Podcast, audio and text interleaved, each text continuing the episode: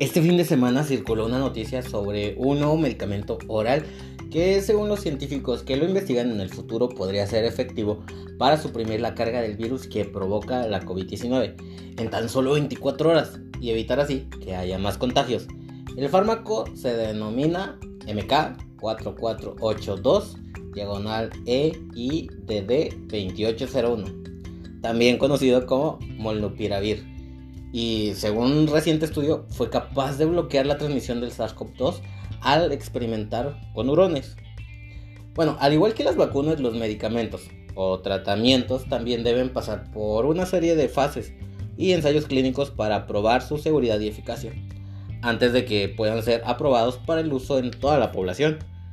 Pero entonces, ¿ya hay un nuevo tratamiento que elimine la COVID en 24 horas? ¿Hay más posibles tratamientos? Te lo voy a contar todo en el siguiente episodio.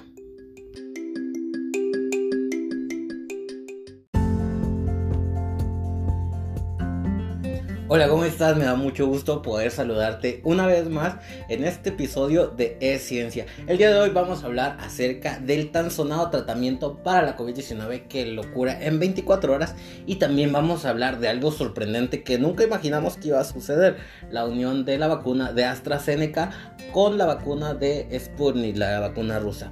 No te pierdas todo el episodio que va a estar muy interesante. Comenzamos.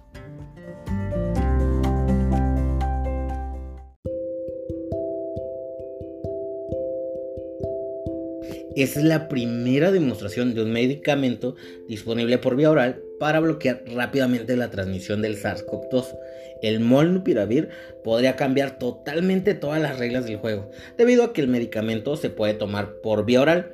El tratamiento puede iniciarse temprano para obtener un beneficio potencial triple, inhibir el progreso del paciente a una enfermedad grave, acortar la fase infecciosa para aliviar el costo emocional y socioeconómico del aislamiento prolongado del paciente y silenciar rápidamente brotes locales. El molnupiravir es un fármaco antivírico que fue desarrollado en la Universidad de Emory en Atlanta por su empresa de innovación farmacéutica Drug Innovation Venture at Emory, Drive, que obtuvo la licencia de Ridgeback Phytotherapeutics que se asoció con Merck Company. Originalmente estaba destinado a tratar la influenza y evita que el virus haga copias de sí mismo, provocándoles errores durante el proceso de replicación. Así es como funciona.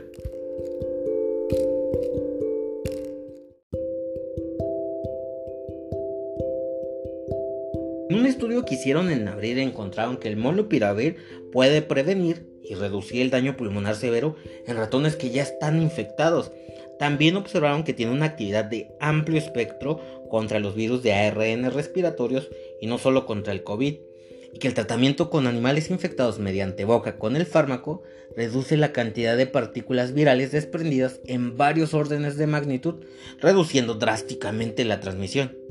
Esto hizo que el monopiravir fuera un poderoso candidato para el control farmacológico de la COVID-19. En el estudio, el equipo de investigación utilizó el molnupiravir contra el SARS-CoV-2 y utilizó un modelo con neurones para probar el efecto del fármaco para detener la propagación del virus.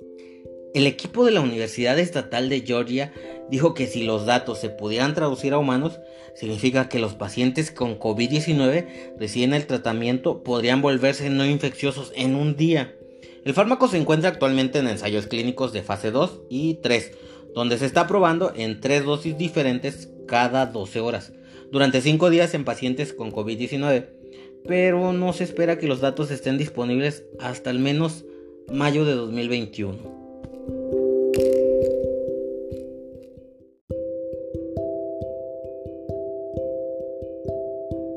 Los investigadores explican que para controlar la pandemia de COVID-19 es necesario interrumpir el contagio, para lograrlo, ellos proponen un medicamento que pueda administrarse por vía oral y por eso comenzaron a investigar el molnupiravir en neurones. Estos animales transmiten el virus de una forma muy similar a como se propaga en humanos. Ellos encontraron que este medicamento redujo significativamente la carga de SARS-CoV-2 en el tracto respiratorio superior y suprimió por completo la propagación a los animales de contacto que no estaban tratados, o sea que no habían recibido el medicamento. Por eso la consideran una contramedida antiviral prometedora para romper la cadena de transmisión comunitaria del SARS-CoV-2.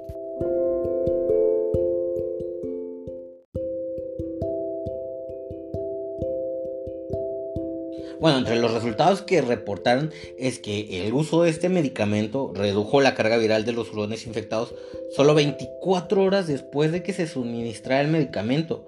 Por eso los científicos señalan que si los datos de inhibición de la transmisión del SARS-CoV-2 basados en neurones predicen el efecto en humanos, los pacientes con COVID-19 podrían volverse no infecciosos dentro de 24 o 36 horas posteriores al inicio del tratamiento oral. Bueno, para este estudio, aunque con resultados que sí son muy prometedores, no significa que el molnupiravir ya es un medicamento contra la COVID-19, pues antes de que se administre en personas debe ser aprobado por las autoridades sanitarias.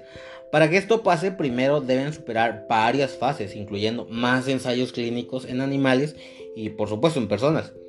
Molnupiravir también se prueba para ayudar a la recuperación de pacientes. El mismo medicamento también está siendo evaluado por otro grupo de científicos de Merck and Dohne Corp.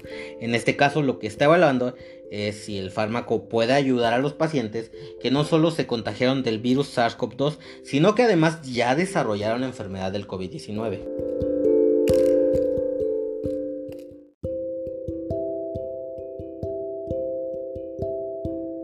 Pues esta línea de investigación va más avanzada, pues ya comenzaron la fase 3 de los ensayos clínicos, lo que significa que ya se prueba en personas enfermas de COVID-19. El molnupiravir se diseñó originalmente para combatir la influenza, como lo mencioné al principio, y está probándose ahorita la seguridad, la tolerabilidad y la eficacia de este tratamiento en la tasa de recuperación de los pacientes que ya tienen COVID-19. En este ensayo clínico participan 1.300 pacientes hospitalizados con COVID-19 y el responsable del estudio es la compañía Merck Dogme Corp, que hasta el momento no se ha publicado ningún resultado.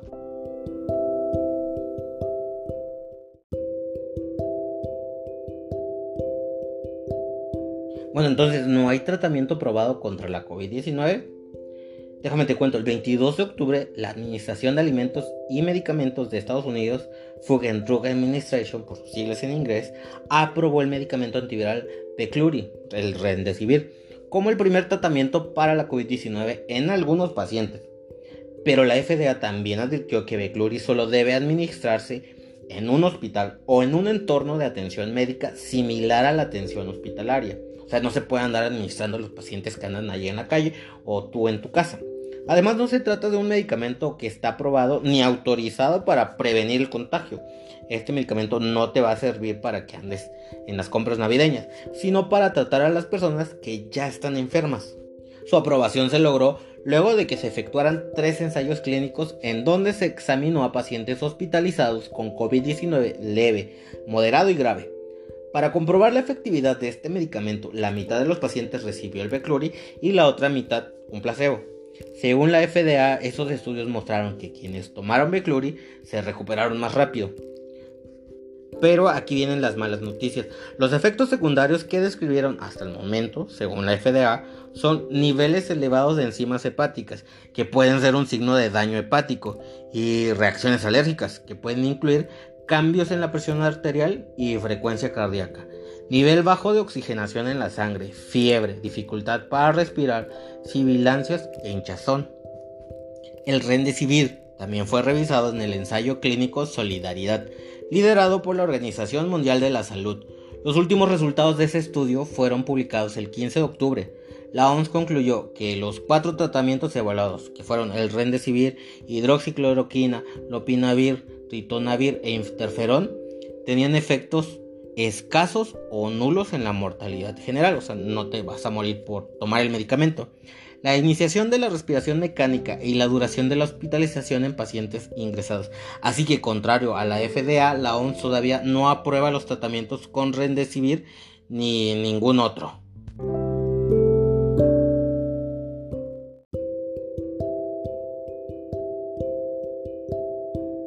Además de las vacunas y los medicamentos que te mencioné, también se está estudiando a la enzima ACE2 que el virus utiliza para fijarse en los órganos, pues el SARS-CoV-2 tiene una proteína que conocemos como proteína espiga que reconoce a la ACE2.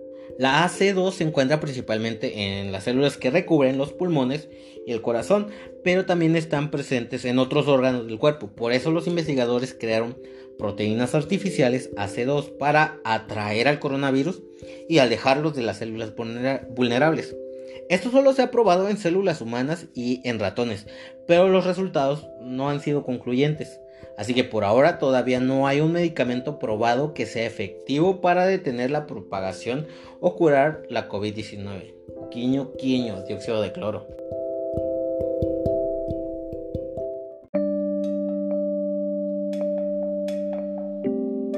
Por otro lado, y cambiando bruscamente de tema, esta semana nos sorprendimos mucho al escuchar la noticia de que la compañía británica AstraZeneca anunció que comenzará a reclutar personas mayores de 18 años para participar en ensayos clínicos que combinarán la vacuna que desarrolla junto con la Universidad de Oxford con la vacuna rusa Sputnik V, que es producida por el Instituto Gamaleya en Moscú.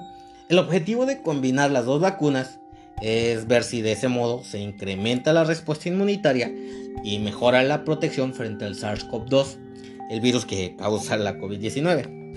Según informó la empresa, los ensayos se llevarán a cabo en Rusia, pero aún no está claro cuándo comenzarán o cuánta gente se probará esta inmunización.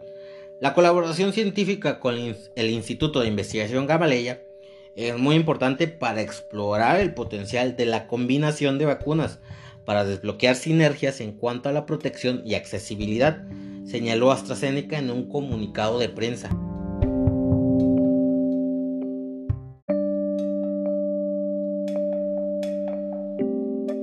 Según la agencia de noticias Reuters, es muy probable que la medida sea interpretada en Moscú como un voto de confianza, que fue largamente esperado de un fabricante occidental a la vacuna Sputnik V. De acuerdo a los científicos de Gamaleya, los ensayos que aún siguen en curso han demostrado una eficacia de más del 90%. Yo he leído que hasta el 97%, un porcentaje más alto que la propia vacuna de AstraZeneca, similar a la estadounidense de Pfizer y Moderna. La vacuna de Oxford desarrollada en conjunto con AstraZeneca y la vacuna Sputnik V son similares porque ambas contienen material genético de la proteína en forma de espiga del SARS-CoV-2, de la que ya hablamos hace un momento. Funcionan de manera diferente a la vacuna de Pfizer BioNTech, que ha sido aprobada en Reino Unido, Canadá, Bahrein, Arabia Saudita y recomendada para su aprobación por expertos en Estados Unidos pero algunos científicos en Occidente han manifestado preocupación por la rapidez con la que Rusia dio el visto bueno para ofrecer la vacuna a escala masiva antes de completar sus pruebas de seguridad y eficacia. Tenemos que recordar que Rusia fue el primer país en registrar una vacuna contra la COVID para usar en caso de emergencia en agosto, a pesar de que en ese entonces solo había puesto a prueba en un puñado de gente. Actualmente la vacuna se ofrece en Moscú como parte de una campaña de vacunación masiva.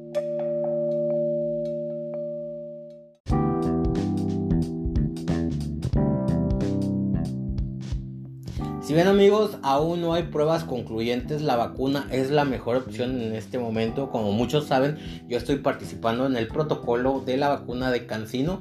¿Y qué les puedo contar? En este momento eh, vemos ya casi la luz al final del túnel. Esperemos que para el próximo año todo vaya mejorando. Espero que este podcast te haya ayudado a entender un poquito más por qué es tan difícil encontrar un medicamento que sea eficaz para la vacuna y todo el proceso que lleva para probar un medicamento. No como lo está haciendo el dióxido de cloro que sin tener fundamentos simplemente te lo quieren recomendar porque a lo mejor la persona que te lo recomienda es un buitre de los que han surgido últimamente que solo esté interesado en su bolsillo y no en curar tu salud. Te veo en el próximo episodio y te agradezco mucho que hayas estado conmigo el día de hoy. Nos vemos, adiós, bye, corto.